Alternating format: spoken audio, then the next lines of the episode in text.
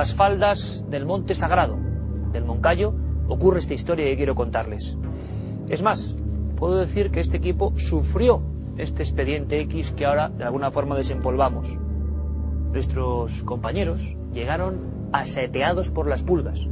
Parece que son las únicas habitantes ya de ese mundo perdido, del sanatorio de Agramonte.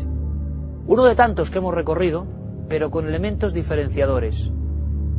Son muchos los testigos de los acontecimientos de todo tipo, algunos inexplicables, que al parecer siguen produciéndose. Pero además le agregamos una situación de la que no somos muy amigos, tengo que decirlo, que es completar nuestra pesquisa con alguien sensitivo.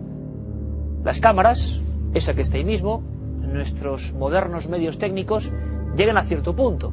A veces pueden registrar algo, una voz, una sombra, pero poco más. ¿Cómo interpretar todo eso, todo ese dolor que está ahí? Y el mundo de las personas que más o menos tienen una sensibilidad es muy complejo, es muy engañoso y hay que tener mucho cuidado. Pero en esta ocasión, y simplemente para que ustedes lo vieran, contamos con una de esas personas. Una joven que sintió y revivió escenas precisamente en este lugar de dolor. Es mejor que lo vean y que ustedes opinen. Viajemos al sanatorio de Agramonte, a las faldas del sagrado y mítico Moncayo. El antiguo sanatorio de tuberculosos de Agramonte, a los pies del Moncayo, es hoy un sombrío reflejo de lo que un día fue uno de los más importantes centros de este tipo que hubo en España. Su derruida capilla es para muchos vecinos de la comarca el albergue de las últimas ánimas que se resisten a partir hacia el otro mundo.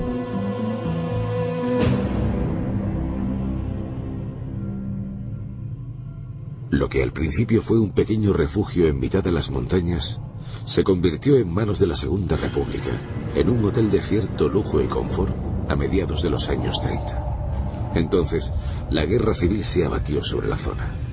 Una leyenda hilada de rumor en rumor cuenta que el personal del hotel fue violado y asesinado una noche. A partir de entonces, aquel apacible hospedaje quedó marcado como un enclave maldito. Franco después de la guerra, convirtió aquel lugar en un sanatorio para enfermos de tuberculosis. A su cargo estaban las voluntariosas hermanas de la Caridad de Santa Ana. Ellas se volcaron en cuerpo y alma en cuidar a los enfermos de baja condición social con la esperanza de devolverles la salud que habían perdido. De aquellos lejanos tiempos se acuerda una persona que nació y se crió a la misma sombra del sanatorio. a las 12 tocaba una campanita que hay allí a la derecha de la entrada de las hermanas y entonces a las 12 las hermanas se retiraban a la oración y era el momento en que las enfermos, enfermas o enfermas y enfermos tenían una hora de, paseo libre, o sea, salían del sanatorio, daban un paseo, entonces hay un margen que todavía hay eh, hitos que los separan eh, hasta donde podían llegar paseando por lo menos para evitar el contacto con los visitantes. A pesar del aislamiento, aquí tenían buenos quirófanos y médicos para ofrecer las mejores condiciones posibles a los que se ahogaban en espasmos, carcomidos por el vacilo de Koh. La tuberculosis afecta no solo a los pulmones, sino a los huesos, articulaciones, intestinos y otros órganos del cuerpo humano. El tratamiento consistía en ofrecer reposo a los pacientes, especialmente mujeres, y las enseñaban a respirar tumbadas en camillas, sobre largas terrazas, mirando hacia el mágico monte Moncayo. Y en las terrazas los sacaban eh, al aire libre, eh, tapándoles del sol con, unas lonas que, quedaban, y quizá lo que más eh, nos impresionaba era que eh, que dormían con las ventanas abiertas. En el Moncayo hace frío. Pero pese a todos los esfuerzos de las hermanas de la Caridad de Santa Ana, muchos enfermos no resistían. Gente de muy económicamente muy bajas, hasta tal extremo de que se morían y ya no había, la familia no podía sufragar los gastos de trasladar a su sitio de origen y todos los enterraban ahí. Cerca de 60 nichos fueron ocupados por los ataúdes de los que no pudieron vencer a la enfermedad. Sin embargo, parece que no tuvieron su merecido reposo. Se encontraban hasta ataúdes en el camino, Luego, pues eh, la cerradura 2x3 la rompían porque poníamos, como hay ahora, una cadena y un candadito, lo saltaban y eh, muchos nichos abiertos. Eh, se llevaban incluso, se ha habido cráneos por el camino. El sanatorio estuvo en funcionamiento hasta el 30 de septiembre de 1978. Entonces ya no tenía razón de existir, pues quedaban pocos enfermos y la profilaxis y tratamientos ya estaban muy desarrollados. Las inmensas dependencias quedaron totalmente abandonadas. Y así, de la noche a la mañana, como para olvidar tanto dolor, se sellaron sus puertas. Pues empezó ya el vandalismo. Empezaron a romper puertas, a llevarse todo lo que había, a tirar tabiques, a destruir puertas arrancadas, eh, se llevaron imágenes, de todo ya, ya empezó ya la decadencia. Durante su régimen, Franco ordenó la construcción de una iglesia de piedra adosada al sanatorio de Agramonte. Con esto, intentaba ofrecer a las monjas y a los enfermos un espacio de meditación y paz espiritual. Y precisamente esto no estaba en el proyecto inicial. Es muy curioso porque eh, a los pocos años eh, se comenta que era en venganza por el régimen franquista, un árbol que hay en el exterior cayó sobre la parte eh, interna de lo que era el altar. Es muy curioso porque precisamente aparte de las pintadas satánicas es precisamente donde está apoyando precisamente el, el árbol principal que corta todo el camino trasero. O sea, no tenía que estar este sitio aquí y curiosamente cayó un árbol. Por suerte no hubo ninguna desgracia. En los años 50, el entonces niño Miguel Ángel Garós sufrió una terrible e imborrable experiencia. Se encontraba en un campamento de vacaciones justo enfrente del sanatorio, cuando todo sucedió. Concretamente yo fui eh, víctima de, de, un acontecimiento estando en el campamento. Una noche que hacía mucho frío, la tienda estaba completamente cerrada, dormíamos seis, eh, eh, seis eh, niños, teníamos 11 años, y de repente empecé a despertarme porque con un palo me estaban golpeando las piernas. empecé a gritar, desperté a, los compañeros de la tienda, los compañeros de la tienda llamaron a, a los responsables del campamento y bueno, pues lo cierto es que llevaba las piernas con moraduras, me llevaron a una especie de, de tiendas que había como de pseudoclínica para que me tranquilizasen. Mm, era imposible porque la tienda estaba cerrada y eh, pudo parecer una pesadilla, pero sí que las piernas se me quedaron eh, con eh, la señal de los golpes. Mm, como se dice en estas casualidades, al mes justo me quedé paralítico en las piernas. Hoy, Miguel Álvarez considera aquella dolorosa experiencia como una desgraciada premonición de la poliomielitis que había de contraer con secuelas de por vida. La historia de este físico nos impresionó. Sin embargo, aún nos quedaban muchos misterios por descubrir en este entorno olvidado y fúnebre.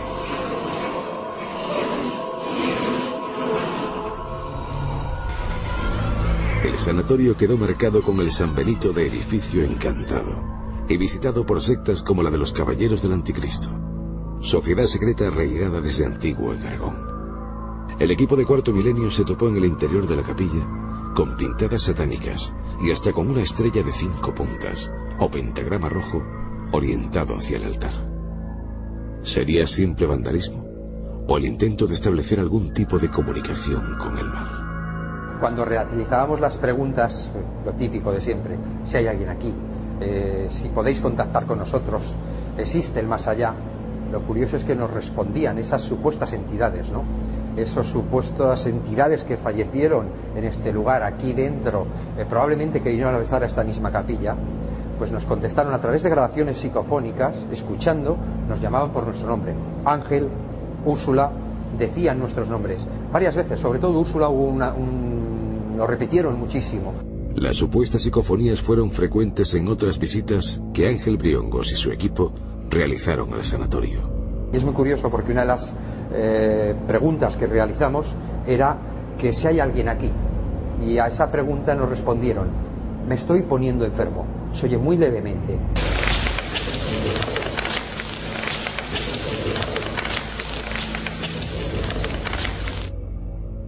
Otros investigadores fueron invitados por esas voces desconocidas a marcharse del sanatorio. Hacia la mitad de la grabación, pues salió una voz bastante contundente que decía marchaos. Bastante contundente. Entonces ya un poco, pues, quieras que no atemorizado con la situación, pues decidimos recoger todo y, y marcharnos. ¿no? Además ya eran cerca de las 3 de la mañana y ya decidimos marcharnos.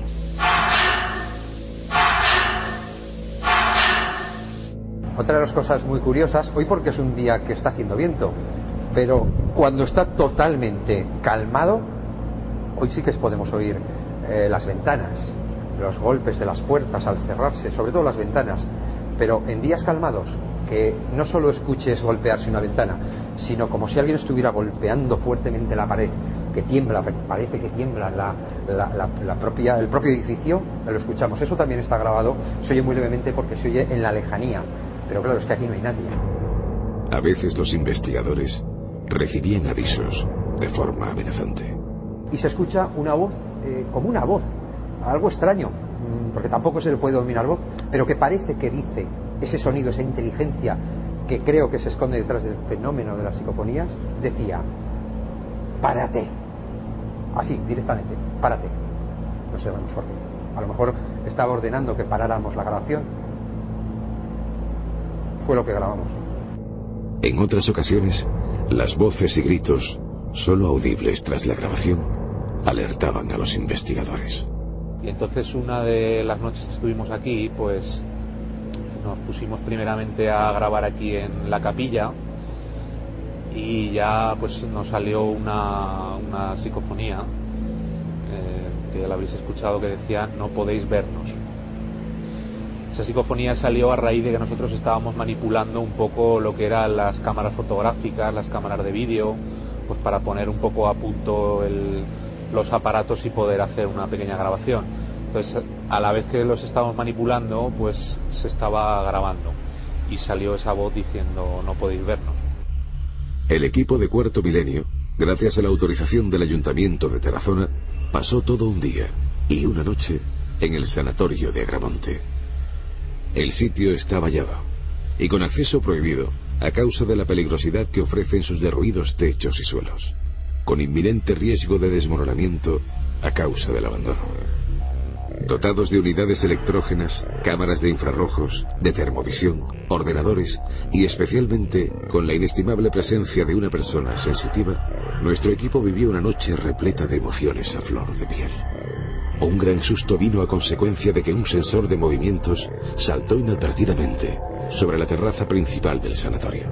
Ha habido un par de zonas, sobre todo una muy determinada, eh, que era la terraza donde se colocaban las camillas cuando estaba en activo el hospital, el sanatorio, y ahí he visto varios seres, varios seres, eh, pero no han querido acercarse. He sentido que estaban un poquito asustados, de hecho ha sido curioso que un sensor ha saltado eh, y mm, se han quedado ahí. El equipo de Cuarto Milenio realizó una improvisada sesión mediúmnica dentro de la capilla en ruinas, simplemente con el objetivo de ver lo que subjetivamente ella podía sentir. No es una prueba científica, simplemente una experiencia humana. María José contestaba escuetamente algunas de nuestras preguntas, en pleno trance. Pero, ¿qué es lo que había visto? Yo sentía además eh, angustia sentía dolor interior, sentía una especie de, mm, de agonía. Eh, esta, esta, persona cuando murió eh, sufrió mucho y no estaba sola. Pude ver la imagen de dos doctores, doctores además vestidos como a la antigua usanza, con bata blanca, con una lupa de estas de, que se levantaba, y uno muy alto, otro más pequeño, y esta el espíritu de esta mujer, este ser, me decía que, que, les habían hecho daño. Luego hubo unas imágenes que creo que me estaban mostrando de niños, de niños eh, pero ahí ya empecé a sentir eh, pues como que empezaba a perder un poco el contacto. María vislumbró lo que ella consideró una sombra o energía oscura, que no permitía a los presuntos espíritus que se acercaran a la capilla. Lo único que recuerdo que se me mostró eh, una imagen exterior, como si estuviesen enterrados huesos, debajo de una acera, nuestro grupo se levantó y empezó a seguir a la medium aún en trance por los pasillos del sanatorio en busca de aquellos presuntos restos mortales. La vidente se detuvo en el exterior del edificio ante una suerte de nicho protector de cañerías. ¿Habría realmente alguien enterrado allí? Lo que sí sucede es que una vez que ya eh, tú estás en contacto con ellos y no te asustas, y, te comunicas con ellos, entonces es cuando te muestran eh, cómo han muerto, eh, de qué forma han muerto e inclusive puede, eh, puedo llegar a verlos pues con, con, los pulmones destrozados o en cualquier otro tipo de muerte, pues si ha sido de accidente inclusive pues, pues con sangre o, o la zona determinada que se ha destrozado. Pero ¿por qué ocurren estos fenómenos frente al Moncayo? El Moncayo pues eh, es un monte que impresiona, parece un, monte cerrado. Eh, probablemente ahí hay corrientes telúricas, hay campos magnéticos, algo que hace mm, que pueda desorientar a las personas y eh, producirse hechos un tanto, digamos, mm, anormales, no me atrevería a decir yo la palabra paranormal. Abandonamos el lugar sin saber cómo analizar lo que hemos visto. Está claro que todo corresponde a percepciones, sensaciones, cosas muy subjetivas que jamás tendrían un valor probatorio. Lo cierto es que al alejarnos de allí, seguimos sintiendo una gran angustia, un dolor concentrado que parecía seguir latiendo allí, encerrado en su propio eco, perdido en el tiempo.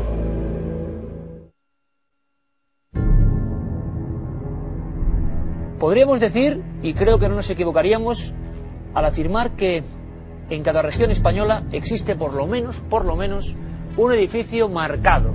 Y me refiero, por supuesto, a hospitales. Hospitales del terror, hemos llamado a este DVD, a esta investigación, que desde luego nos proporcionó un sinfín de sustos, de sorpresas, pero también extrajimos documentos muchas de las que creíamos leyendas, puras leyendas urbanas, luego tenían un sustrato real. Y sobre todo había muchos grupos de investigación que acudían a las viejas ruinas, porque siempre son lugares abandonados, donde luego ocurrían cosas. A veces solo paranormales, pero también a veces, Carmen, se encontraban testimonios, documentos gráficos, listas, informes que nos demostraban que aquí habían sido eh, hospitales auténticamente tenebrosos, llenos de misterio y también de susto. Parece que además todos estos hospitales los abandonan y dejan todo lo que hay dentro de ellos, incluidos informes de algunos pacientes, de algunos enfermos. Por eso hemos encontrado en muchos de ellos hasta lista de las compras con lo que tenían que hacer para ese mes, lo que tenían que comprar. También algunos informes médicos que nos decían, eh, pues en los casos de que eran hospitales de tuberculosos, la enfermedad que padecían y el tratamiento al que tenían que ser sometidos. Pero justamente en estos edificios, algunos de ellos tenebrosos, como el de Tarrasa, pues se vivieron cosas bastante espectaculares, desde movimientos de objetos hasta respiraciones que no sabían de dónde venían e incluso aparecían figuras que parecían lanzarse literalmente desde las ventanas de ese esqueleto que quedaba ya arquitectónico. Sí, señor. Eh, esqueleto arquitectónico que además tenía unos patios, eh, el patio de los suicidas se habló. ¿Verdad? No. Bueno, que eran personas estuvieron allí ingresadas. Sebastián Arbó, investigador célebre de estos fenómenos, estuvo allí y nos hizo un recorrido más o menos por dentro, lo que se vivía. Hubo historias que, creíamos que eran solo propias del cine, pero allí se creía en ellas, la enfermera de la muerte, por ejemplo. En fin, el Hospital del Tórax de Tarrasa tiene tantos elementos que, no en vano, algunas productoras cinematográficas han elegido algunos de sus entornos para hacer filmaciones de terror. Quisimos conocer la historia real, Quisimos ir cámara al hombro y saber qué se sentía allí dentro. Y como digo, nos encontramos con algunas sorpresas casi casi desagradables.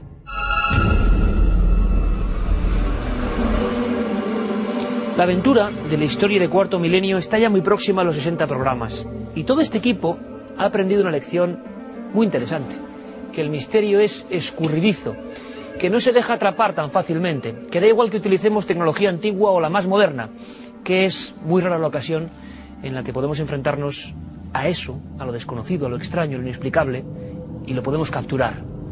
Nuestra misión es enseñárselo, pero muy pocas veces podemos lograrlo. Nos quedamos con una sensación de impotencia. Parece que solo algunas personas, y solo en ciertos momentos, son capaces de ver lo imposible. Sin embargo, hemos tenido suerte, hay que decirlo. Hemos tenido suerte, Juan Jesús Vallejo, bienvenido, buenas noches. Hemos tenido suerte y hemos sido testigos de lo inexplicable, Iker. En un lugar, desde luego, que yo no sé si tú pasarías una noche así alegremente. Eh, no, Iker, hay que pensar que el Hospital del Toras, que inauguró el mismísimo Francisco Franco en la década de los 50, pues llegó a albergar a 1.200 enfermos. Un lugar apartado, a unos 2-3 kilómetros de la, de la actual Terrassa, eh, que fue un hospital que durante varios años tuvo el, el penoso, digamos, honor de ser el, hospital donde mayor número de suicidios había y, bueno, pues donde desde hace mucho tiempo, desde que se cerró a finales de los años 80, pues hay gente que comenta que oye ruidos extraños, pasos, que ven sombras. En este caso es un lugar donde se han obtenido una gran cantidad de psicofonía, pero jamás pensaba el equipo de Cuarto Milenio que estando allí, que podíamos ser testigos de eso inexplicable y es que tú dejes un cassette grabando o grabadoras digitales y una voz que nosotros en ningún momento escuchamos, pues se grabe y registre un mensaje que la verdad que nos desconcertó. Un mensaje que además es lo curioso, tiene cierto significado, ¿no? A veces mmm, se corresponde con el pensamiento e incluso con las preguntas. La primera psicofonía que vamos a escuchar, de las obtenidas, repito, por el equipo de Cuarto Milenio en la noche de investigación en ese hospital del tórax, tiene que ver con uno de los participantes, por lo menos en hipótesis. ¿Cuál es la historia de esa psicofonía? Sí, eh, en concreto estábamos en la planta novena, que es la planta donde mucha gente utilizaba para suicidarse, porque era la, planta, la, la planta más alta del edificio, y un investigador, Miguel Ángel Segura, que estaba allí con nosotros, pues hace una pregunta en la que él dice, ¿quieres comunicarte con alguno de nosotros? Y en ese momento una voz inaudible para nosotros eh, deja grabado en la cinta a ti, Miguel. A ti, Miguel. Eh, silencio absoluto, imagino. Todas las condiciones de seguridad en uno de estos experimentos. Vamos a escucharla, Juan.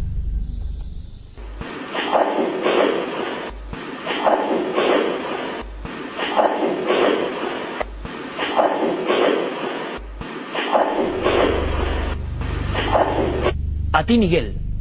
Ocurría en esa novena planta, hospital de Tarrasa. Pero hubo más, e incluso añadiendo mayor graduación al dramatismo. ¿no? Sí, que la segunda psicofonía la obtuvimos mientras hacíamos una sesión de Ouija en la antigua capilla que hay justo detrás del hospital. ¿Hicisteis Ouija? Bueno, eso me lo cuentas luego. Eso luego te lo contaremos y el por qué llegamos a hacer Ouija, que es una cosa que jamás vamos a recomendar a nuestros telespectadores. El caso es que haciendo una Ouija dejamos también unos cassettes grabando por si eh, alguna extraña voz eh, aparecía allí y efectivamente apareció una extraña voz muy cerca del patio que utilizaba la gente para suicidarse de esa novena planta, justo en la iglesia, como comentaba antes, una voz que dice, ¿puedo inmolarme? ¿Puedo inmolarme? Efectivamente, hablamos del hospital con mayor número de suicidios de España durante varios años y una voz dice, como pidiendo permiso a día de hoy, en el año 2007, ¿puedo inmolarme? ¿Puedo volver a suicidarme? Nos insinúa. Yo sinceramente me quedé perplejo cuando después la escuché. Vamos a escucharla.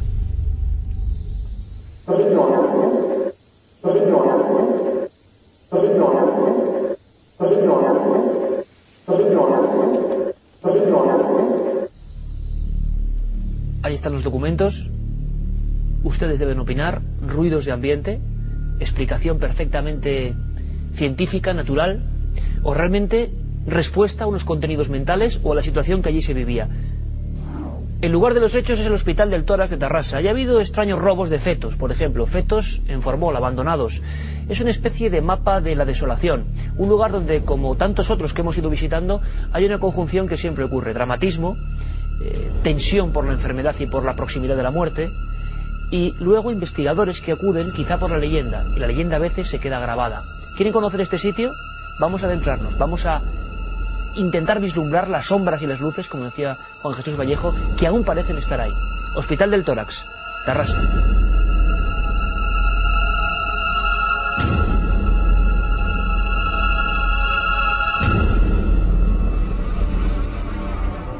Las ruinas del viejo Hospital del Tórax de Tarrasa se levantan hoy como monumento a un lúgubre pasado. Situado a escasos kilómetros de la industriosa ciudad catalana, durante décadas fue un sanatorio para enfermos víctimas de dolencias pulmonares que se situó en un lugar apartado por el miedo que había ante el posible contagio. Un gueto de la muerte en el que miles de personas perecieron.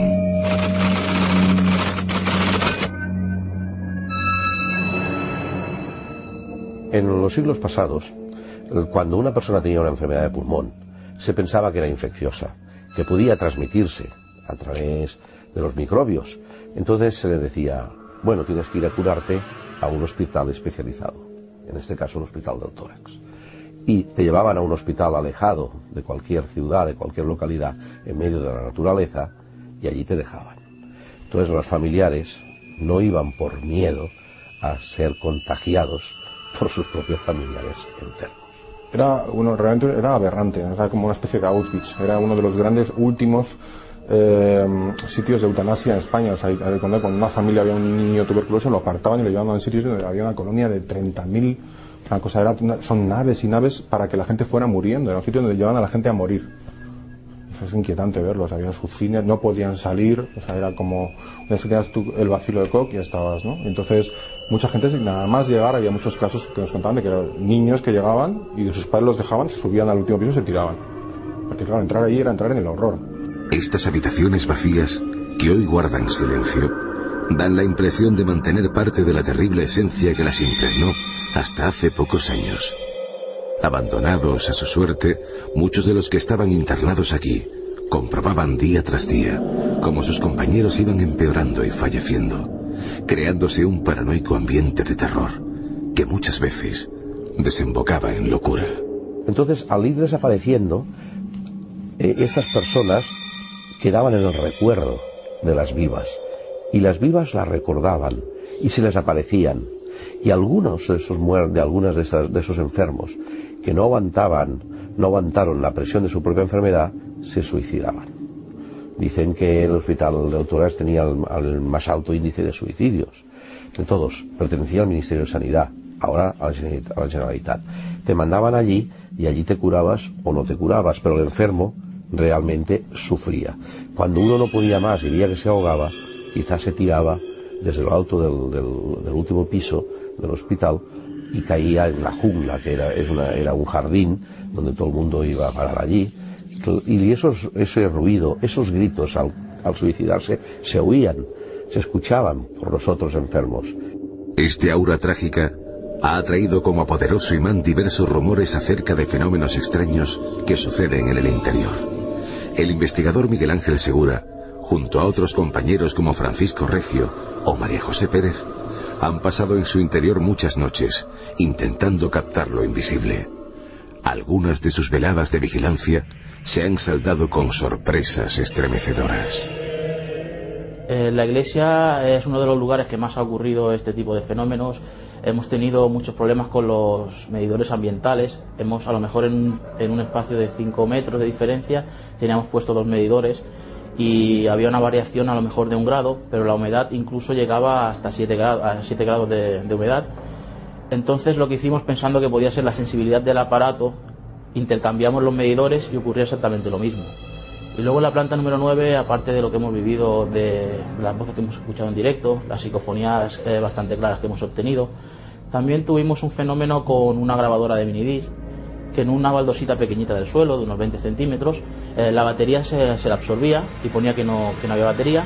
Nos desplazábamos un par de palmos y volvía a recuperar toda la energía. Eso lo hicimos durante 15 veces seguidas y al final ya decidimos grabarlo en vídeo porque siempre que lo hacíamos ocurría lo mismo. Sin embargo, Miguel Ángel no es el único que ha experimentado con este tipo de fenómenos. Los actores y directores de algunas de las películas que aquí se han rodado, como por ejemplo la producción española Ouija, han sentido en sus carnes la sensación desapacible que se experimenta en el laberíntico edificio. Ese silencio ese frío parecen que vayan acompañados de tacto. Esas sensaciones son son curiosas, pero bueno, no les quieres prestar mucha atención, en todo caso tampoco pasa nada si es que las experimentas. Pero fuera de experimentar nada extraño, la sensación era un poco inhóspita. Y es que este viejo hospital parece esconder un mundo invisible tras su desapacible aspecto. otro lado de la realidad, al que ha querido asomarse el equipo de investigación de Cuarto Milenio.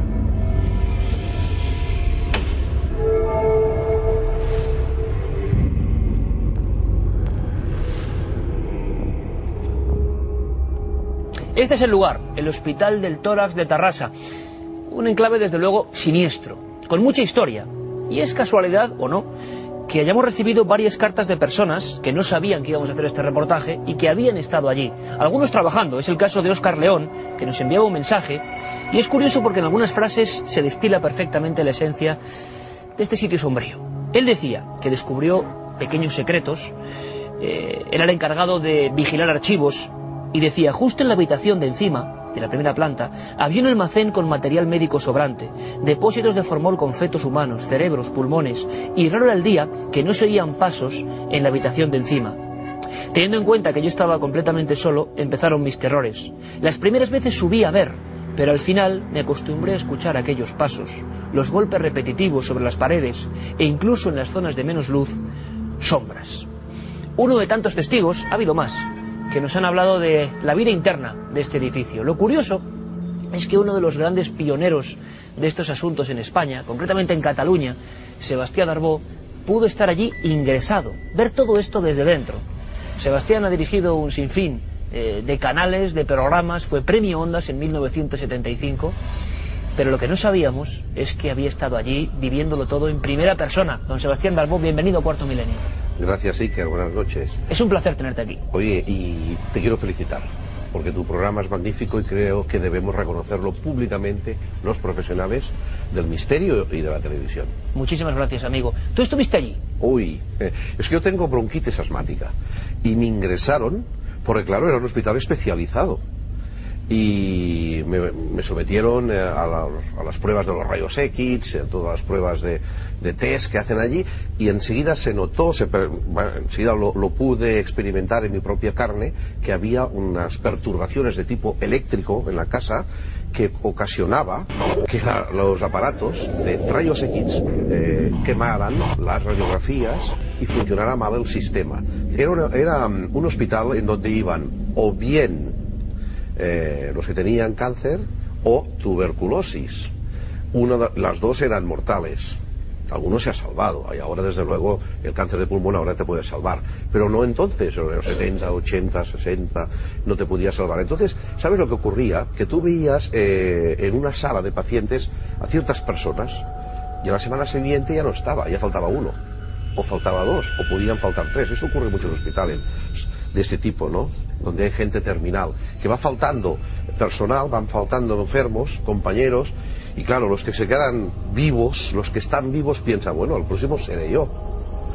Por eso era, eh, es un, hospital infestado, ¿eh? como dice el término en parapsicología, de, de una especie de psicodrama colectivo que han sufrido todos los que han estado ingresados o han participado en algún tipo de experiencia o de prueba médica dentro de su hospital. ¿Cree Sebastián que la sugestión eh, juega un papel primordial eh, de tanto sufrimiento o que realmente ha habido acontecimientos que podríamos llamar anómalos, parapsicológicamente inexplicables? Sí, allí han habido dos tipos de fenómenos. Uno es el puramente sugestivo eh, a partir de un psicodrama, porque los que bebían allí y bebían mucho tiempo se les aparecían eh, personajes, por ejemplo la enfermera de la muerte, o se les aparecía eh, un hombre en la jungla que era, lo- era mm, una especie de jardín donde caían todos los que se suicidaban tirándose desde el, el noveno piso. Un piso. ¿Era tan habitual eso, Sebastián? Eh, sí, porque la gente sufría. Vamos a ver. eh, Vamos a ver. Parece ser que ese hospital tiene el índice de suicidios, o tenía, más alto, ¿no? De todos los que habían en Cataluña. Entonces, ¿por qué? Porque la gente sufría. En aquellos momentos estas enfermedades eran incurables y, y como era gente de enfermedades que no se podían curar y se temía que eran infecciosas, muchos eh, familiares dejaban allí a sus a- al enfermo y ahí te quedas. Estaba en medio de un campo, ¿no? Y claro, ¿esa gente qué iba a hacer? Sola, eh, una, enfermedad grave, eh, veía que el, otro faltaba, el otro padecía, al final, en un momento de, de flaqueza, ¿eh? De tipo psicológico, de tipo moral, incluso pues podían tirarse. De aquí que la jungla esa que le llamaban a ese jardín donde iban cayendo, se produjera una aparición, una aparición recurrente, eh, porque realmente era recurrente, ya que era la imagen de un enfermo que se le veía pasear por el jardín arrastrando un aparatito de estos de, de un aparato de respirar, un tropicano de estos, ¿no? Arrastrando el aparatito por el pobre jardín, pero un enfermo que no existía. Por lo tanto, podría ser eh, una especie de Gregor montado por, por el psiquismo de todos los que allí eh, bebían este, este, calvo, este caldo de cultivo y entre todos ellos formaban estas especies de apariciones espectrales que no ¿Muchos testigos, Sebastián? Pues sí, han habido bastantes. Tenemos que tener en cuenta que el, el índice de vida de una persona allí o el tiempo que permanecía allí, una persona era de un año, como término medio. Por lo tanto, no, no todos viven para contarlo. Pero mientras estaban allí, mientras estabas allí, hablabas con personas que te explicaban historias, ¿no? Que veían. Si quieres te, te explico lo de, la, lo de la enfermera de la muerte. No, eso explícamelo luego. Porque luego incluso vamos a verlo recreado, lo que veían estos enfermos. Sebastián estuvo allí y pudo hacer una investigación, aunque él estaba como paciente, desde dentro, repetimos. Por lo tanto, su experiencia es muy profunda. Sin embargo, también tenemos a otro buen amigo, compañero de este equipo de Cuarto Milenio, nuestro experto en parapsicología, Santiago Vázquez. Santiago, buenas noches. Buenas noches, Y yo creo que tenemos de nuevo todos los elementos de ese extraño puzzle de los fenómenos singulares de la parapsicología, uno detrás de otro. Lugar de dolor, lugar de muerte, lugar de desesperación, todo concentrado en un sitio aislado. También con capilla. Tú avisabas que, que estos lugares también tienen un componente religioso importante. Una vez más está todo perfectamente alineado. Sí, es un puzzle de, de piezas que encajan perfectamente porque encontramos, por un lado, como tú dices, esa concentración de tanto dolor. Sabemos que muchos fenómenos paranormales van unidos a, ese, a esa concentración del, del dolor. Pero hay un dato eh, que lo ha mencionado Sebastián, que son los suicidios. Esto no hay que perderlo de vista porque sabemos, según la casuística, que es muy frecuente en lugares donde ha habido suicidios que se produzcan eh, fenómenos de tipo paranormal. Ese es un dato que debemos eh, reseñar, como también aparecen en psicofonías. Raudibet tenía una, por ejemplo, el padre Leo Smith, sacerdote, voces de supuestos eh, suicidas que habían acabado con su vida y que se manifiesta en una grabación para decir que se han quedado vinculados a ese lugar donde se han quitado la vida. Desde luego que aquí eh, vamos a decir que rompemos una lanza en favor de todas las personas que han trabajado en este hospital, que seguro que lo han hecho lo mejor posible y que quizá algunos datos que estemos dando no se pueden corroborar. Lo que hay es una serie de leyendas, de rumores y claro, como era de puertas adentro, tampoco podemos decir que fueron unos u otros, pero sí parece que hay datos para pensar que había muchos suicidios. Si la estadística no falla, o sea, años 60, 70, el, el, el hospital con mayor índice de suicidios de España. Ah, eso está comprobado. Eso está comprobado, o sea, eso está comprobado, es así, y que se suicidaban en ese patio, no el 100%, pero sí la gran mayoría, sí la gran mayoría de ellos. Eso está comprobado, Sebastián lo puede comentar, además que estuvo allí como enfermo, y yo, por ejemplo, pues con la madre de Miguel Ángel Segura, que es uno de los investigadores con los que estuvimos allí, entre tres meses hubo tres suicidios en el tiempo que ella estuvo. O sea, son datos que sí he podido corroborar. Vamos a hacer una cosa. Tenemos un poco ya situado el marco de operaciones de la investigación de Cuarto Milenio. Luego, con nuestros invitados de excepción, vamos a eh, esbozar si es posible una investigación en vivo, sobre todo en torno al material que más puede sorprender, que en este caso son las psicofonías. Porque todas, Santiago, Sebastián, parecen tener un tono muy parecido, parecen también transmitir el mismo dramatismo y, como diría el gran Germán de Argumosa, ese tono y timbre característico. Eh, podemos poner la mano en el fuego porque son psicofonías, bueno, las del equipo, desde luego, porque allí estaba Juan G. Vallejo y las pudieron grabar. Vamos a analizarlas con todos ustedes, vamos a ver qué escuchan también ustedes. Y lo que ahora vamos a hacer es pasar puertas adentro, viajar dentro de ese misterioso enclave, Hospital del Tórax. Allí estuvo el equipo de Cuarto Milenio. Lo que les pasó fue esto. Abriéndonos paso entre los escombros, guiados tan solo por nuestras linternas, penetramos en lo más profundo de este edificio marcado por la tragedia. Vamos colocando diferentes aparatos de medición a la vez que nos ayuda una sofisticada cámara de visión nocturna, con la que podemos desplazarnos por las habitaciones más sombrías. La noche de investigación ha comenzado. Pues hemos traído diferentes soportes de grabación, eh, tanto analógicos como digitales, en cinta convencional magnética y minidisc, para situarlos por el hospital y ver si podemos captar algún tipo de registro psicofónico. También hemos traído cámaras, tanto de vídeo como, como de fotografía, con night shoot, con infrarrojos, para ver si lo que el ojo humano no es capaz de ver queda plasmado en la fotografía o bien en el vídeo. Los minutos pasan y la tensión se va apoderando de nosotros. Pero por fin la espera da sus frutos. El equipo de cuarto milenio obtiene la primera psicofonía. Una voz salida de la nada. Parece responder a una pregunta formulada por el investigador Miguel Ángel Segura. Eh, vamos a ver, eh, ¿conoces a uno de los que estamos aquí?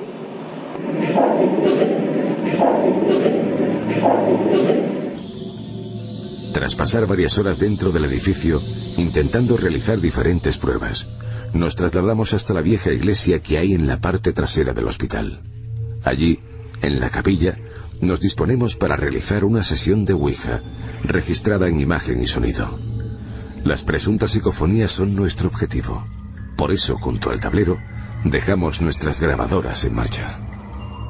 La sesión transcurre en un denso ambiente de cierta tensión. No estamos tranquilos.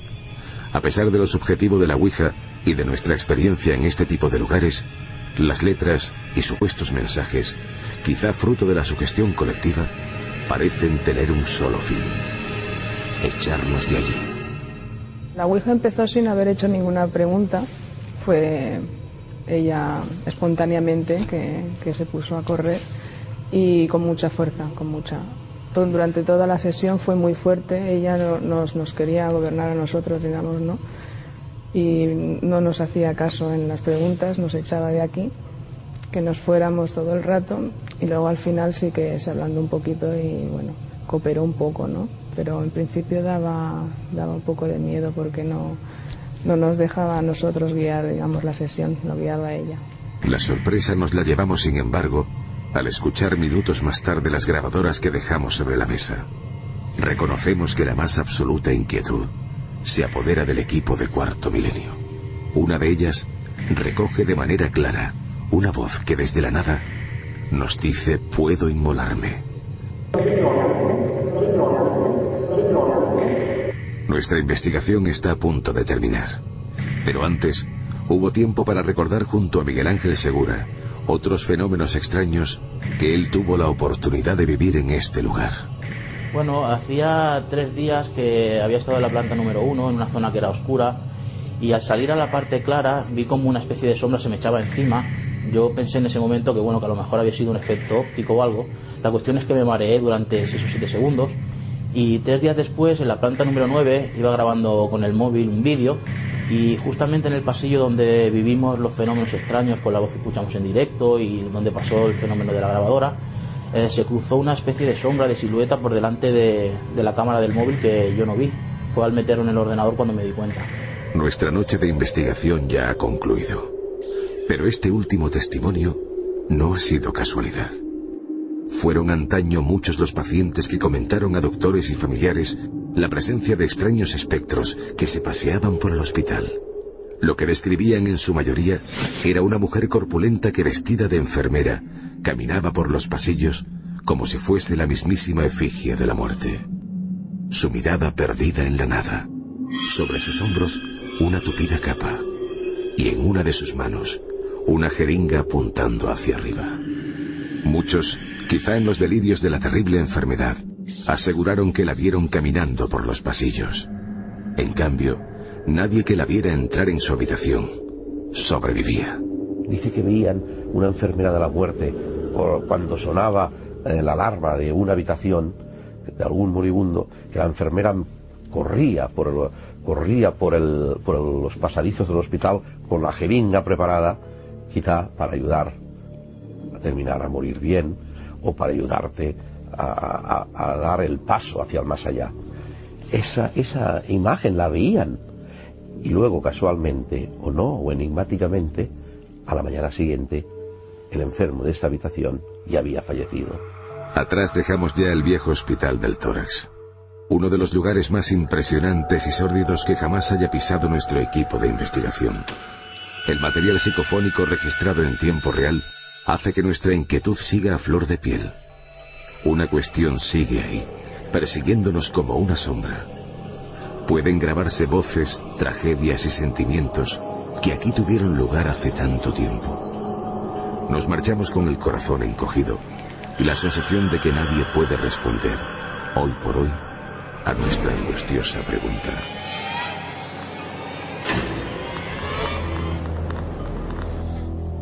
Leyenda o verdad, las historias de enfermeros espectrales o de extrañas visitas en algunos hospitales se repiten en todo el mundo.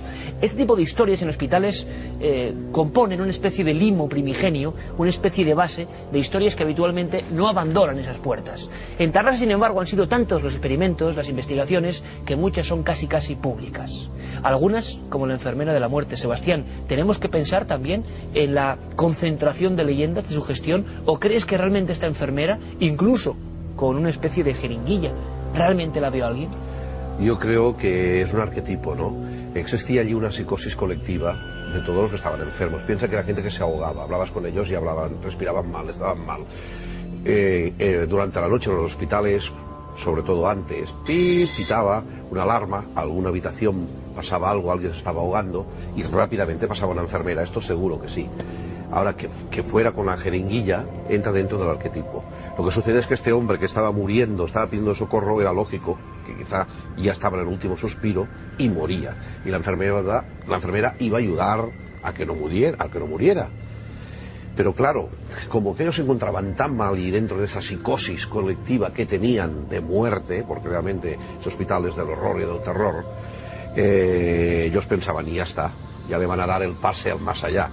Y claro, cuando a la mañana siguiente el enfermo no estaba, ¿qué, qué, qué quieres que piensen? Los pobres enfermos, el próximo voy a ser yo.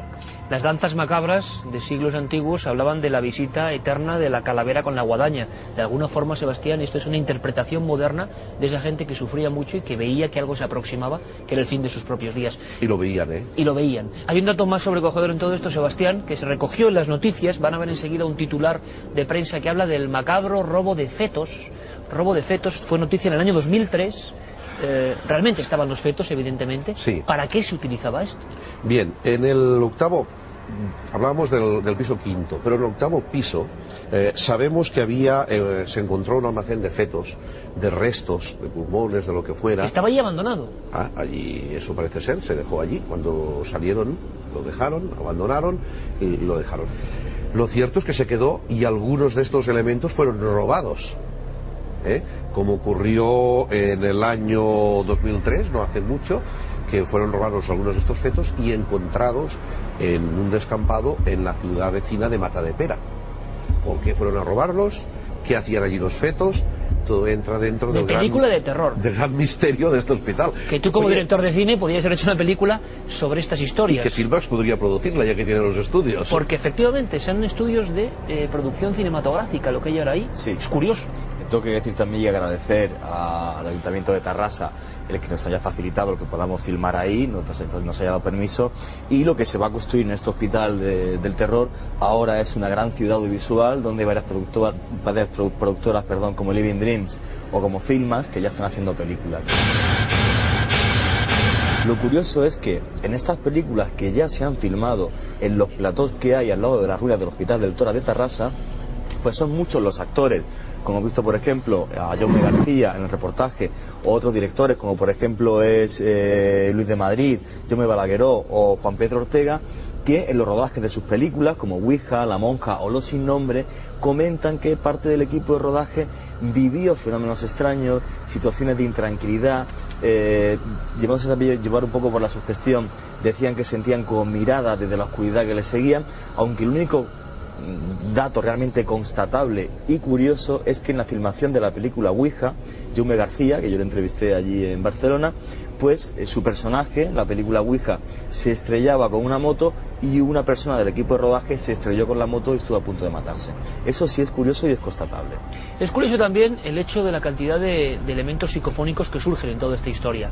Eh, imagino que inolvidable el ir con un equipo de televisión, Juanje, porque es muy poco habitual y tener la oportunidad de cazar eso. ¿Cómo os sentisteis en ese momento? Hombre, yo fíjate que sabes que llevamos ya más de un año de programa Iker y es la primera vez que he hecho una sesión de Ouija. No se la recomiendo a nadie. ¿Por qué hicisteis? ¿Por qué decidisteis hacer esta cosa tan anómala para el equipo de cuarto milenio? Eh, por una cosa, Iker, porque dentro de este lugar, con las psicofonías que ya habíamos obtenido, o había obtenido Miguel Ángel Segura y otros compañeros, de dentro del hospital, con las psicofonías que ya había, la cantidad de testimonios. Cuando hacemos el programa de radio con cadena SER, antes de que llegue el equipo de radio, yo hablo con varios vigilantes jurados que me comentan que hay una intervención policial hace pocos años porque en La Pineda, que es un eh, centro de disminuidos psíquicos que es justo al lado, llaman por teléfono a la Policía Nacional diciéndome que se ve una mujer que, que bueno que camina sola por los por dentro del hospital. O sea, realmente tengo una gran cantidad de datos que me confirman que en este hospital abandonado suceden fenómenos extraños que dije, oye, ¿y por qué una prueba, por qué no una prueba más? Yo jamás voy a recomendar la Ouija, es la primera vez que la he hecho investigando para cuarto milenio, posiblemente jamás vuelva a hacerla, pero me decidí. ¿Qué contenido? ¿Qué pasaba? ¿Qué decían las letras? Eh, fue increíble, eh, fue increíble. O sea, como decía antes María José, la compañera, eh, empezamos a hacer la Ouija y bueno, pues salió una presencia que nos decía, nos quería permanentemente echar de allí, no quería hablar con nosotros, nos quería echar, que nos fuéramos, que nos fuéramos. En ese momento se graba la psicofonía que dice puedo inmolarme. Puedo como- inmolarme. Como si alguien se, quiere- se quisiera suicidar en un hospital que ya te digo, durante dos décadas fue el que tuvo mayor índice de suicidios en España. Y hubo una cosa muy curiosa, aparte de que siempre nos quería echar, al final lo dijo un hombre, que era una mujer, se llamaba Rosa, y la voz que aparece en la psicofonía parece también femenina.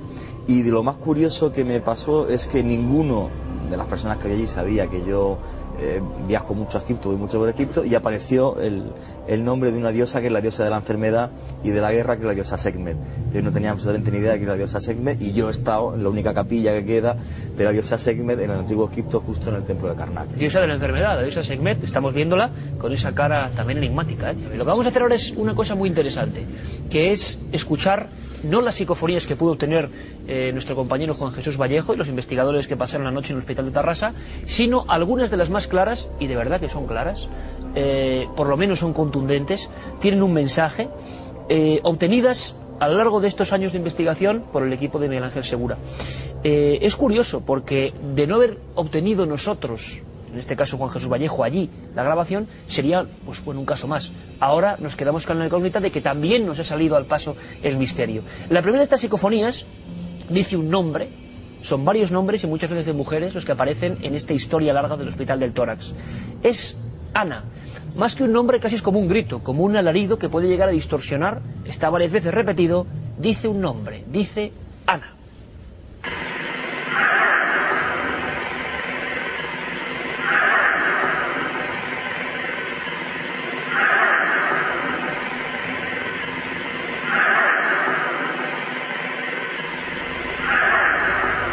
Un sonido que quizá tenga explicación por los simples juegos del viento, los golpes de las ventanas ya desvencijadas, quién sabe. Pero hay otras psicofonías, también en esta jornada obtenida por estos investigadores, que nos dejan si cabe más inquietos. Les invito a escuchar la siguiente, que además tiene que ver con ese tono de tristeza general que invade este enclave. Dice, déjame. Vamos a escucharla.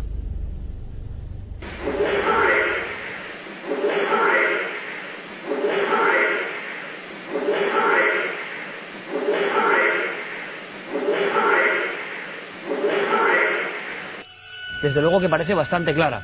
La última de esta jornada, tan solo tres, pero según me comenta el compañero Juan Jesús Vallejo, ya casi más de 60 catalogadas en torno a este lugar, dice no estaba muerto. Absolutamente gráfico para el ambiente en el que todo esto se producía. No estaba muerto.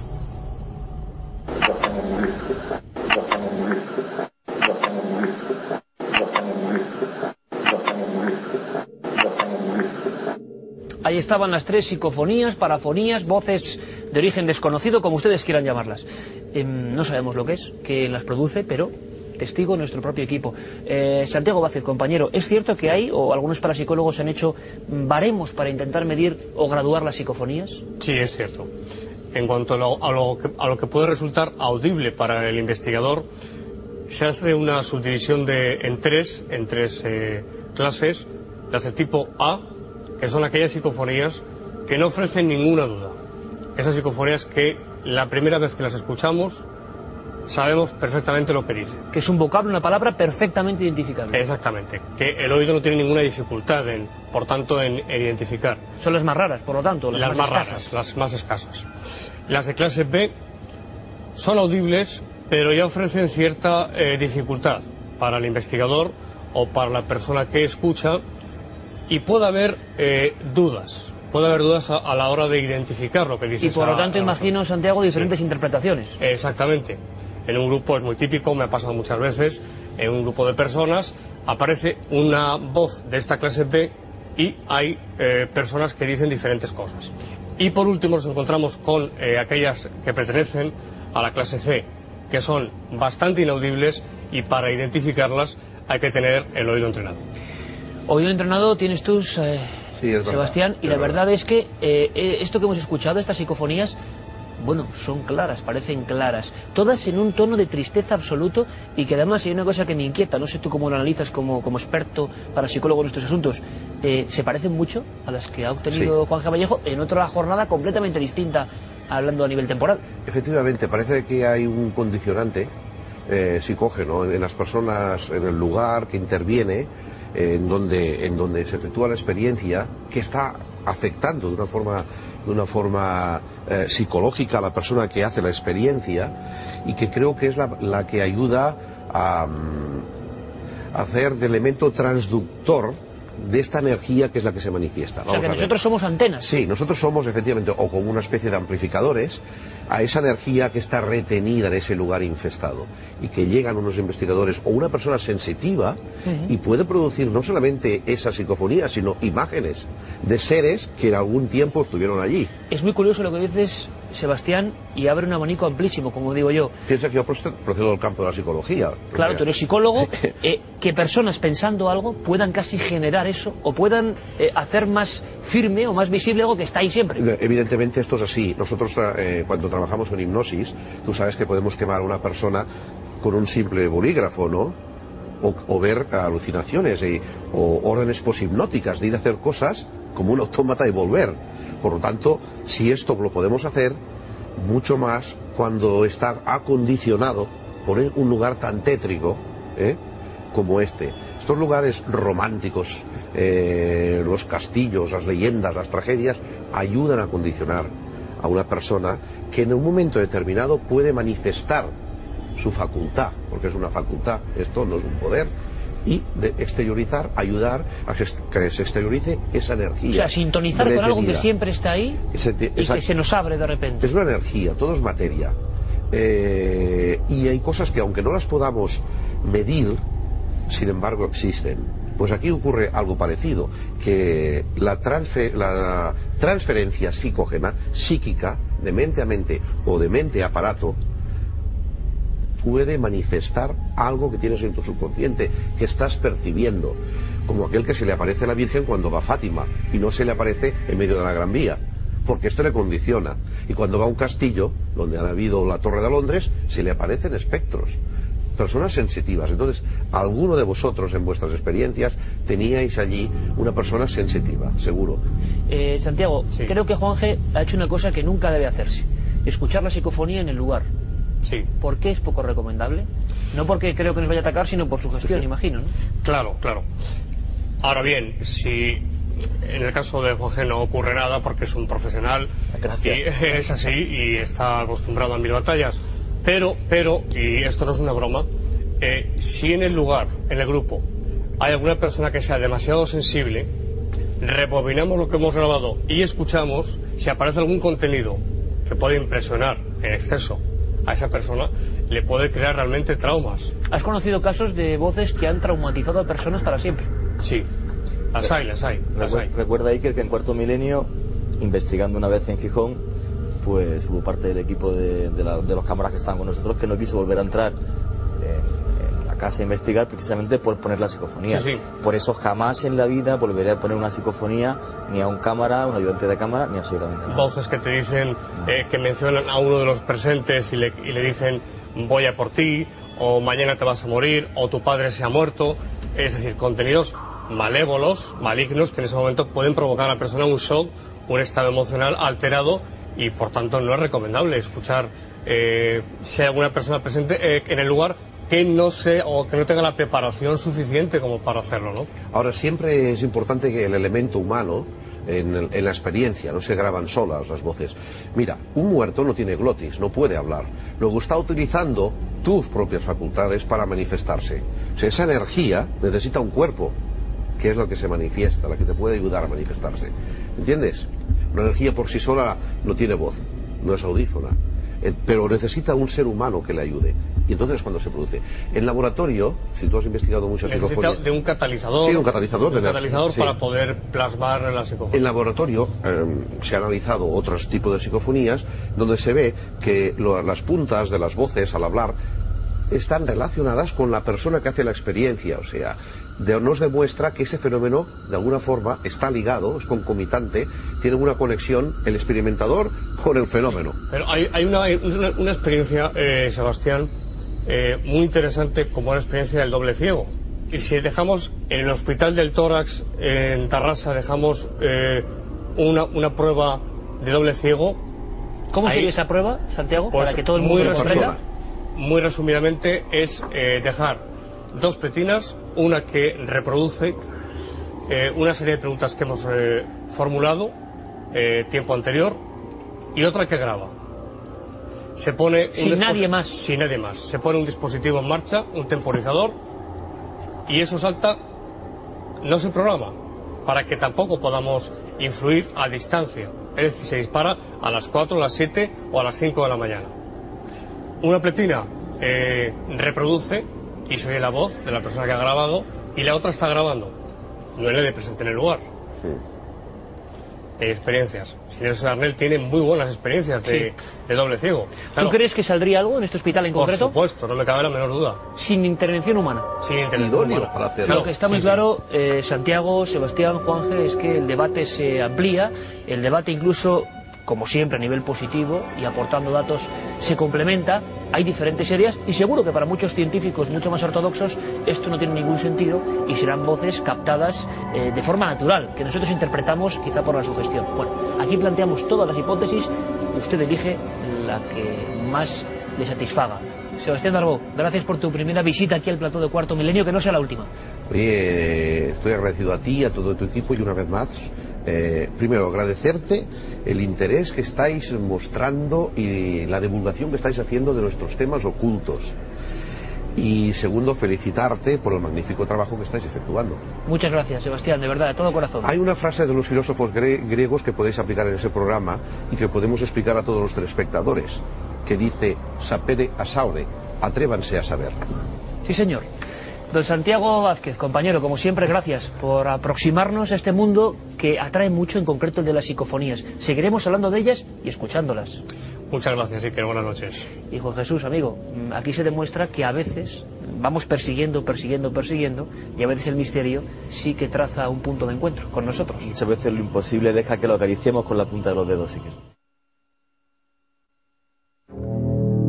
En nuestro caminar en busca de historias que ocurren en ciertos lugares hospitalarios, nos hemos encontrado con todo tipo de historias, incidentes y testimonios. Algunos más rotundos, otros más envueltos en la leyenda o en el rumor popular. Pero es curioso, casi siempre ocurre algo que es interesante reseñar.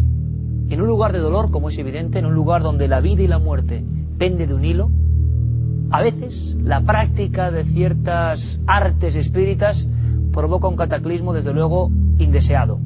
Una ouija, una psicofonía, una invocación más o menos alegre, resulta que remueve algo que parecía latente, que estaba dormido y que de pronto se hace de nuevo evidente. Ocurrió en Granada. Era una historia que se rumoreaba, se contaba, se decía en cenáculos muy cerrados en esa ciudad maravillosa. Fuimos hasta allí y nos encontramos con algunas sorpresas y unas cuantas historias que quiero que recuerden con nosotros. La Cruz Roja, en esta ocasión, fue la protagonista. Hay lugares donde la noche es capaz de atraer lúgubres y oscuros recuerdos. Edificios que durante el día son un hervidero de actividad parecen revivir, al salir la luna, su más terrible pasado. Este es el caso del inmueble que alberga en la actualidad la sede de Cruz Roja en Granada, ubicado en un emplazamiento que desde siempre fue escenario de tragedia y fenómenos extraños.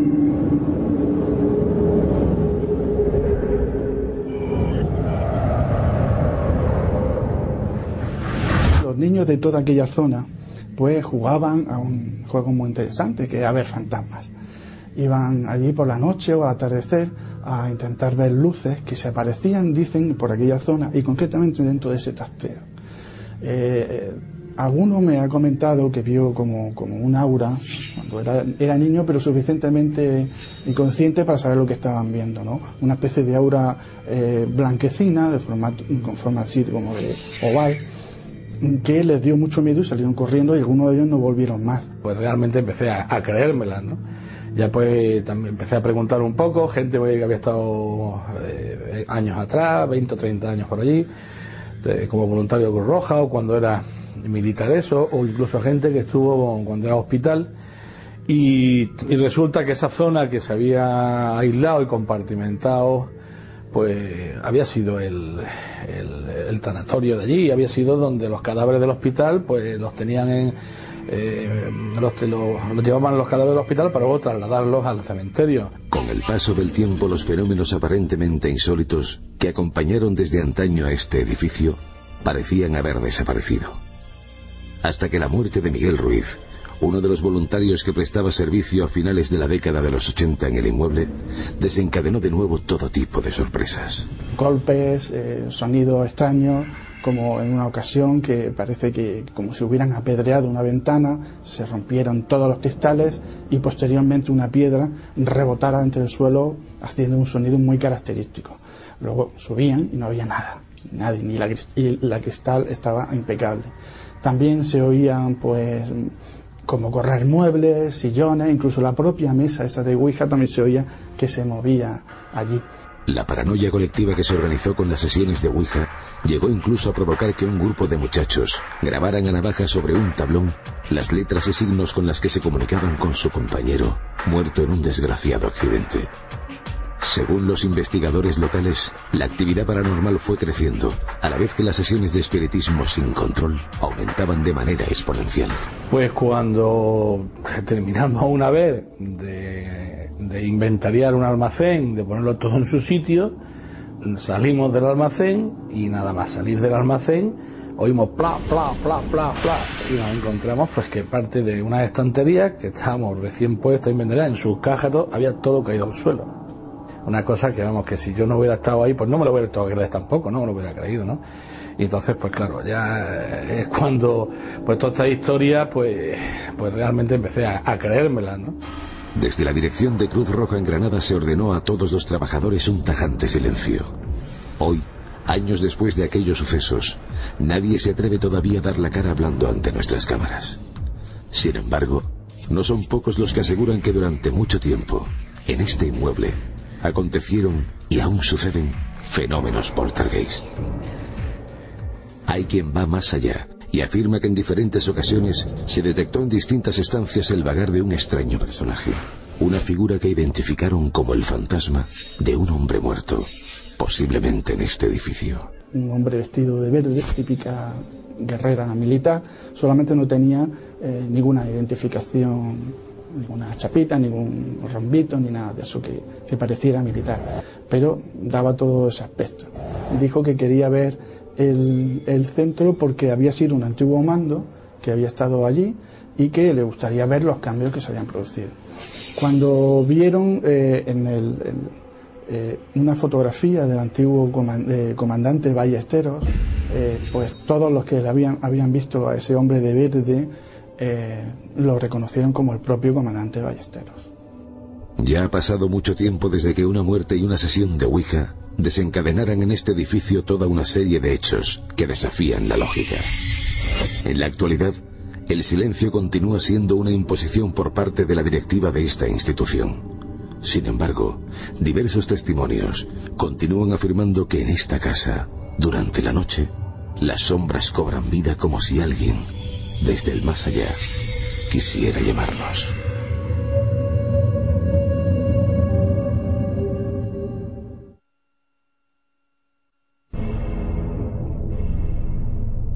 El caso que nos va a ocupar en los próximos minutos tiene una doble vertiente sumamente interesante.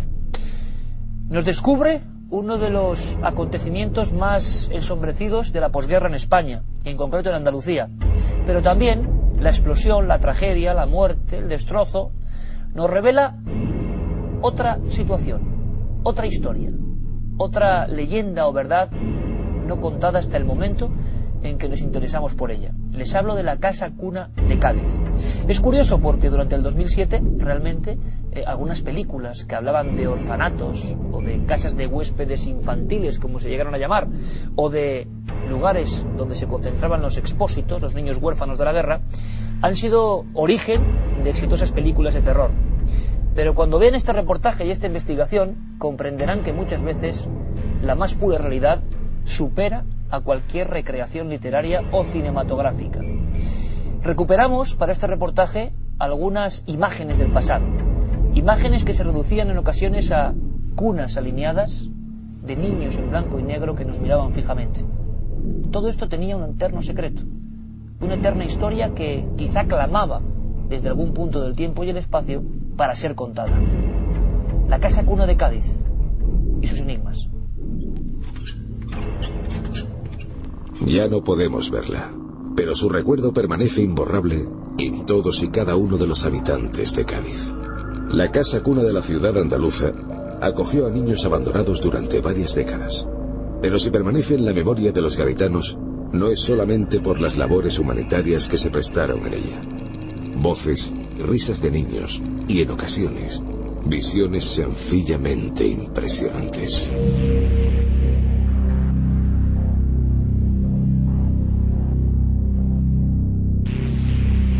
Realmente nadie sabe si es por este emplazamiento funerario, pero el caso es que son numerosos los testigos que afirman haberse topado con lo imposible cuando permanecían dentro del viejo edificio. Estamos hablando de una casa cuna con niños pequeños, una explosión, una tragedia, eh, mueren, mueren, mueren niños, mueren monjas. Al cabo del tiempo, en ese mismo lugar, construyen otra casa cuna eh, que luego pasa a ser colegio, hasta ha funcionado como colegio hasta el momento en que lo derrumban. Y me llamó mucho la atención el tema de que los niños eh, que allí estudiaban y tal, pues parece ser que decían que veían pues niños que podían ser podían ser los fallecidos de, de la explosión. Hoy en día ya nada recuerda el corretear de los muchachos en los patios de la vieja institución gaditana, desaparecida en el año 2001. Durante su demolición, ocurrió algo que estremeció a no pocos lugareños. Bajo los cimientos, en lo más profundo de la tierra, apareció una necrópolis romana, con más de un centenar de nichos. Una de las casualidades más sorprendentes es sin duda que algunos de los testigos de las supuestas apariciones fantasmales describen a la perfección algunos de los personajes que allí debieron morir en la trágica explosión de 1947. Yo vi pasar una especie de... Parecía una monja. Me levanté, me fui para afuera, porque claro, yo lo veo a través de la cristalera de la radio, ¿eh? que la cristalera daba la puerta de entrada. Pero fue, fue mi sorpresa que miro para la izquierda y para la derecha y no veo a nadie. Los espectros parecen ser en apariencia y comportamiento un fiel reflejo de quienes un día caminaron por sus viejos pasillos y habitaciones antes de aquel último día.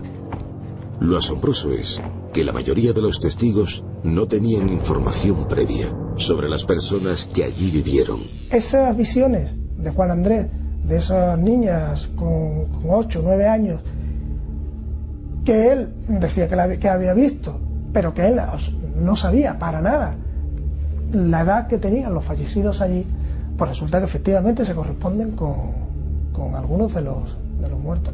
Sin afirmar ni negar nada, solo podemos ser notarios y testigos de esta extraña realidad.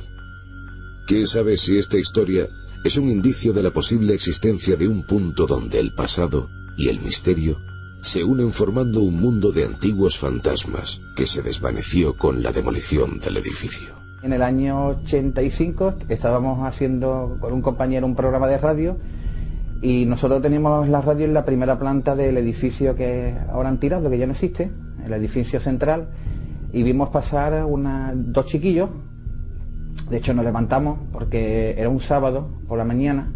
El colegio estaba cerrado una vez que había un ordenanza abajo, que es el que controlaba la entrada principal, que nada más que abría una puerta chica, y, normalmente no deja pasar a nadie.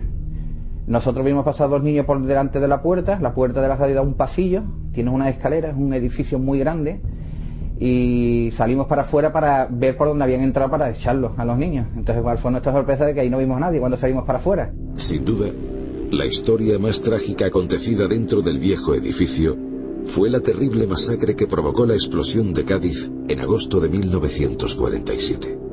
Fueron en total 18 niños, 9 niñas, 5 monjas y 12 sirvientas. 44 personas que fallecieron en apenas unos segundos destrozados por la terrible onda expansiva que provocó la deflagración de más de mil minas submarinas. Una tragedia que marcó como un zarpazo la historia del viejo inmueble. Nos íbamos al sótano o nos metíamos en los cuartos de baño y hacíamos lo de la Biblia con la tijerita o cualquier cosa de eso. Y nos poníamos a hacer preguntas tontas, vamos, de, de niña. Y las puertas se cerraban, se cerraban las ventanas y más de una vez hemos visto sombras como de personas pasando. Y nosotros pensamos que una de ellas era una monja, porque se veía con sus trajes así antiguos y sus cosas. Y se escuchaban a niños pequeños llorar. No siempre, pero sí. Y una de las veces que hicimos eso en el sótano, una compañera mía, vamos, se le, los ojos se le pusieron vueltos, tenía una expresión muy rara y nos fuimos de la dejamos a ella sola. ¿Quién sabe si cualquier otro día o cualquier otra noche, cuando ya nadie lo espere, estas entidades regresen para reclamar el espacio que un día les perteneció?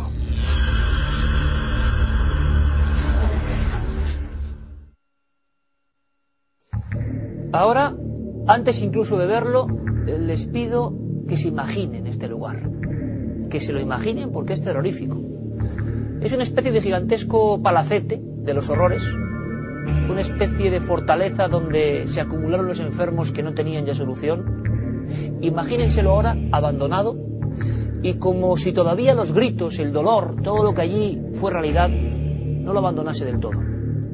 Hombre, estoy convencido de que todos tenemos un miedo más que respetable por cualquier hospital.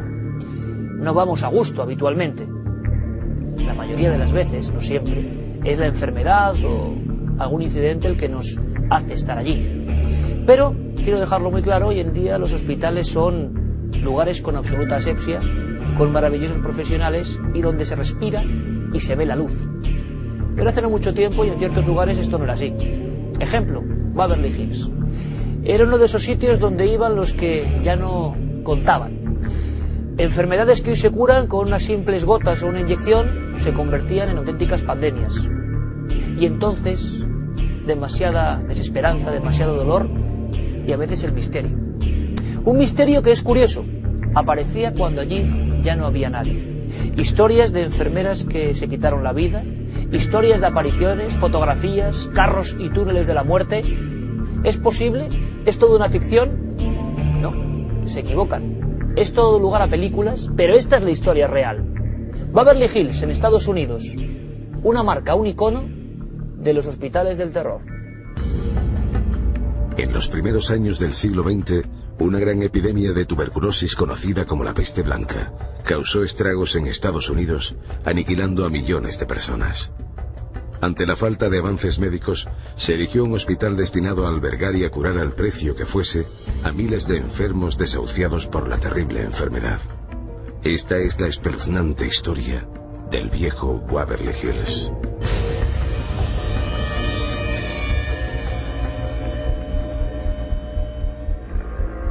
En 1926 abría sus puertas el hospital de Waverly Hills. Este sobrio edificio fue presentado en sociedad como el más avanzado de su época para combatir la devastadora plaga. Enclavado entre las montañas de Louisville, se alzaba imponente lo que para muchos moribundos constituía su única esperanza de vida.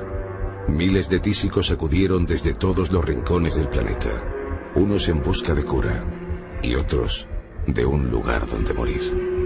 Waverly Hill se había convertido en todo un referente de la lucha contra la tuberculosis. Sin embargo, los resultados no llegaban. Cientos de pacientes perecían en las camas del hospital sin que los médicos pudieran hacer nada por sus vidas. La desesperada situación llegó a tal extremo que la dirección del hospital comenzó a experimentar con nuevas terapias para hacer frente a la peste blanca. Terapias que en muchos casos resultaban atroces. Te abrían la cavidad torácica, quitaban algunas costillas y la parte del pulmón que estaba en peores condiciones, esperando que el otro pulmón no se colapsara y recuperara. Corrientes de aire, electroshocks, sesiones interminables de rayos ultravioleta, operaciones a vida o muerte en las que se trataba a los pacientes como cobayas humanas, prácticas crueles que acrecentaron la lista de fallecidos hasta hacerla interminable. Andabas de lado porque habías perdido el equilibrio. Luego intenté fortalecer el otro lado y nunca lo llegué a conseguir. Pero lo que más querías cuando te veías andando por la calle de lado era intentar huir del sanatorio, del dolor. Era un terrible dolor. Para no desalentar a los demás pacientes, los cadáveres eran sacados del recinto por la noche, en secreto. Miles de cuerpos sin vida atravesaban un dantesco túnel que fue bautizado como el elevador de muertos. En plena madrugada, la oxidada carretilla de los difuntos hacía su macabro viaje al otro mundo. Más de 63.000 personas murieron tras las paredes del viejo Waverly Hills. Una cifra espeluznante. Años después, se cerró para siempre poniendo fin a su macabra historia y dando comienzo a la leyenda. Se ven sombras de gente moviéndose por la entrada. Era una niña. Una niña que no era normal. Cuentan que no tenía ojos. A los fantasmas, tengas o no tengas miedo, una vez que estás aquí no los temes, simplemente los aceptas. Tanto dolor, tanta agonía y tantas muertes en un mismo sitio han dejado huella. Una marca profunda e imborrable que aún sigue latiendo allí.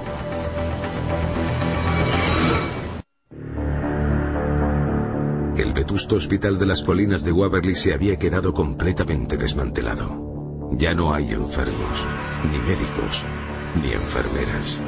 Donde antaño había camas y material quirúrgico, ahora se aglomeran polvo, ruinas y soledad. Sin embargo, algo parece latir en las entrañas del sanatorio. Las gentes de Louisville comenzaron de unos años a esta parte a ser testigos de extraños fenómenos. Se habla de unas misteriosas sombras altas y alargadas que deambulan por el interior como almas en pena. Las aterradoras visiones se suceden casi a diario, según los propios habitantes de la comarca. Todos los que atraviesan el umbral de la puerta del hospital de la colina perciben dos mismas sensaciones inequívocas. Un inquietante frío y la terrible corazonada de que no están solos. Estábamos buscando las sombras. Yo estaba de apoyo. Y uno me dijo, no mires a tu izquierda. Hay una justo ahí de pie a tu lado. Sentí mucho frío por el lado izquierdo de mi cuerpo. Hacía mucho frío. A la búsqueda de una explicación para esos fenómenos, pronto comienzan a propagarse historias de lo que ocurría de puertas para adentro en los años de las experimentaciones. Las atroces terapias y las extrañas muertes que ocurrieron años atrás tienen un aterrador paralelismo con las fantasmagóricas apariciones que se producen noche tras noche. Cuentan la historia de una niña que murió en extrañas circunstancias, víctima de los experimentos clandestinos practicados en el viejo sanatorio. Volvía de grabar una secuencia de una niña de los años 30. Me dirigí al lugar del rodaje y vi andando a lo largo del pasillo una figura borrosa que podría describir como una holografía. Era una niña pequeña vestida y entonces se adentró en la pared. Se llamaba Mary. Unos cuentan que se aparece porque solo quiere un compañero de juegos. Otros que busca respuestas a su cruel muerte, vagando por los oscuros pasillos como perdida en otra dimensión del tiempo. En la quinta planta, una leyenda negra se cierne en torno a una habitación concreta, la 502, un número maldito en la historia del hospital. Una extraña muerte se produjo tras esas puertas. Una enfermera apareció ahorcada en la estancia. Lo que sabemos con toda seguridad es que en 1926 una enfermera se ahorcó. La muerte se consideró un suicidio. Tenía 27 años, era soltera y estaba embarazada, razón por la que posiblemente se suicidó. De todas las leyendas que circulan por los pasillos de Waverly Hills, las más espantosas se centran en el llamado elevador de muertos. Ese lúgubre túnel por el que antaño fluyeron miles y miles de cadáveres. Un pasaje repleto de almas que vagan buscando su sitio entre este mundo y el otro. Lo que hice fue lo siguiente. Íbamos andando por el túnel y yo llevaba la grabadora en la mano en este lado. Continuamos bajando y se podía oír gente respirar continuamente. Los investigadores locales han tomado el lugar como campo de operaciones y afirman que no hay un solo rincón del sanatorio en el que no habite lo paranormal. La peste blanca, los experimentos y la desesperanza se llevaron la vida de más de 60.000 personas, cuyas historias quedaron enterradas aquí para siempre. Pero no todas han caído en las redes del olvido. Algunas parecen seguir gritando su triste historia, y su eco retumba en la noche a lo largo y ancho de las viejas montañas de Louisville.